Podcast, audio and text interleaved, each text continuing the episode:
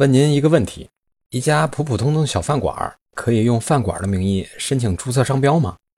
答案是可以，只要这家小饭馆有个体工商户营业执照，就可以用饭馆的名义申请注册商标了。咱们的案例就围绕这家小饭馆展开。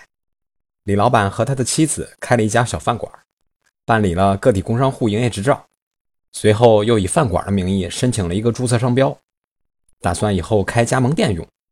可是不久前，李老板家里突遭变故，不得不关了饭馆，回老家另谋出路。于是李老板和他的妻子把饭馆给关了，把营业执照也给注销了。但是注销之后才想起来，还有一枚商标登记在饭馆名下。这枚商标啊，属于饭馆，不属于李老板和他的妻子。而饭馆已经注销过了，这可怎么办？别着急，让公证处来告诉您怎么办。这时候，李老板和他的妻子作为饭馆的经营人，可以一同到公证处办理商标转让公证，把商标从饭馆名下转移到李老板或者他的妻子名下。这样，饭馆虽然没了，但是商标保住了。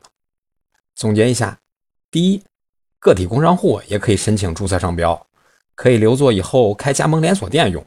第二，先转让了商标，再注销营业执照。以上就是今天的音频，供您参考。